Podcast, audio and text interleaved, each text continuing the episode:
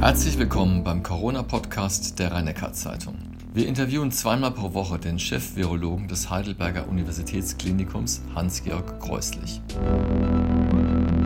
Wir reden heute über die besondere Gefahr für Ältere in Alten- und Pflegeheimen und darüber, ob man am schönen, warmen kommenden Wochenende überhaupt hinausgehen soll.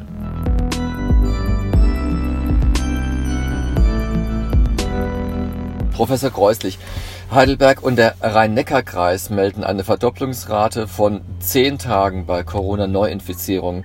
Sehen Sie bereits einen Lichtblick am Horizont? Ja, das ist einerseits natürlich eine erfreuliche Mitteilung. Wir sehen in den letzten Tagen ähm, keinen Anstieg der Neuinfektionszahlen, auch bei all denen, die wir diagnostizieren. Das ist ja der größte Teil derer, die bei in Heidelberg und im Rhein-Neckar-Kreis sind, sondern einen leichten Trend möglicherweise zu einem Abfall der Neuinfektionszahlen. Es ist noch zu früh, um das über mehrere Tage zu beobachten. Neben dem Lichtblick sehen wir aber leider auch eine Bedrohung am Horizont.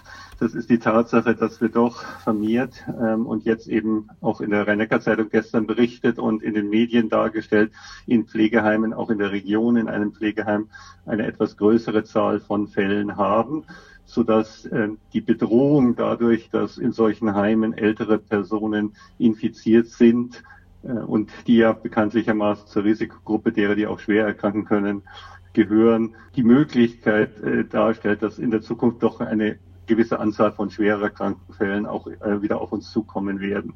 Einerseits also eine niedrigere Zahl von Neuinfektionen. Andererseits müssen wir alles dafür tun, gerade in den Risikobereichen, und das sind nun mal die Alten- und Pflegeheime, das sind auch die ambulanten Pflegedienste, alle diese Bereiche, alles dafür tun, dass dort die Infektionsraten niedrig bleiben und sich dort keine Ausbreitung zeigt. Sind denn die Alten- und Pflegeheime auch besonders betroffen, weil es quasi geschlossene Systeme sind? Prinzipiell ist natürlich immer in so einem System, wo die Menschen in relativ engem Bereich zusammen sind, die Gefahr größer, als wenn sie alleine in ihrer Wohnung sind oder alleine spazieren gehen. Das ist völlig klar. Die Hauptsache hier ist allerdings in der Tat, dass sie besonders empfängliche Gruppen für schwere Krankheiten sind, die Verläufe schwerer sind und deswegen die Bedrohung dort größere Zahlen oder mehr schwere Verläufe zu haben, deutlich größer ist. Wie sieht es eigentlich beim Klinikpersonal aus, bei äh, Ärzteschaft, Pfleger und so weiter? Haben Sie da auch einen Anstieg feststellen müssen an Erkrankungen? Wir sehen eine sehr geringe Anzahl von infizierten Personen bei den Mitarbeitern. Wir testen in solchen Fällen, wo Symptome aufgetreten sind oder Risikokontakte festgestellt werden konnten, testen wir natürlich. Ähm, die größere Anzahl von Mitarbeitern des Universitätsklinikums, die sich infiziert haben, haben sich allerdings fast alle außerhalb infiziert, entweder in der initialen Phase Reiserückkehrer oder über häusliche Gemeinschaft.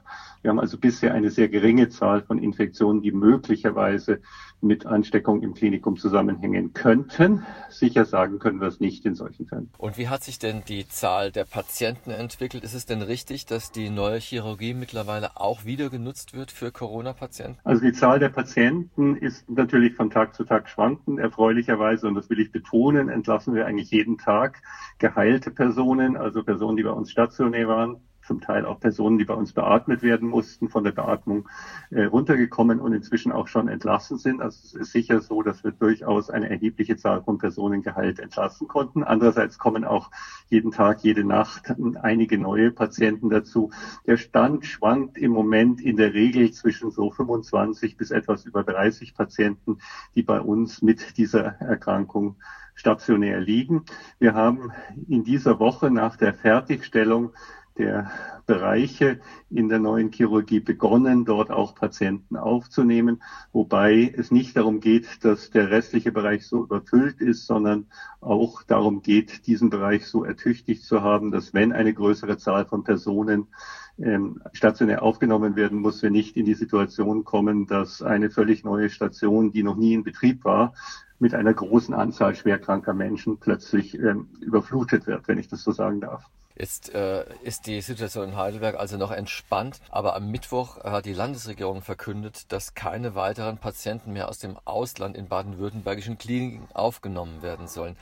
Ist das jetzt ein Zeichen, dass äh, quasi Abstand jetzt mit einer größeren Aufnahme von Patienten gerechnet wird, dass quasi jetzt die Welle kommt der Infizierten von vor 10, 14 Tagen? Also die Befürchtung, dass ähm, eine größere Anzahl schwerkranker kommen könnte, besteht natürlich weiterhin. Es ist schwierig, es zu projizieren. Wie gesagt, wir haben eine Projektion für unseren Raum, die sagen würde, dass wir mit der vorhandenen und zukünftig erweiterbaren Kapazität das gut abdecken können. Wir sehen aber in anderen Bereichen, in Baden-Württemberg ist sicher das hohenlohische Land, das am stärksten betroffene, dass die Kliniken dort schon weitgehend voll sind und dass begonnen wird, von dort äh, Patienten, schwerkranke Patienten in andere Regionen zu verlegen. Es ist also offensichtlich so, dass es regional auch in Baden-Württemberg deutlich Unterschiede gibt, wo Bereiche in, in Bereichen, in denen die Klinik- und Intensivkapazität noch deutlich hinreichend ist, zu Bereichen, die bereits knapp an die Grenze oder über die Grenze hinauskommen.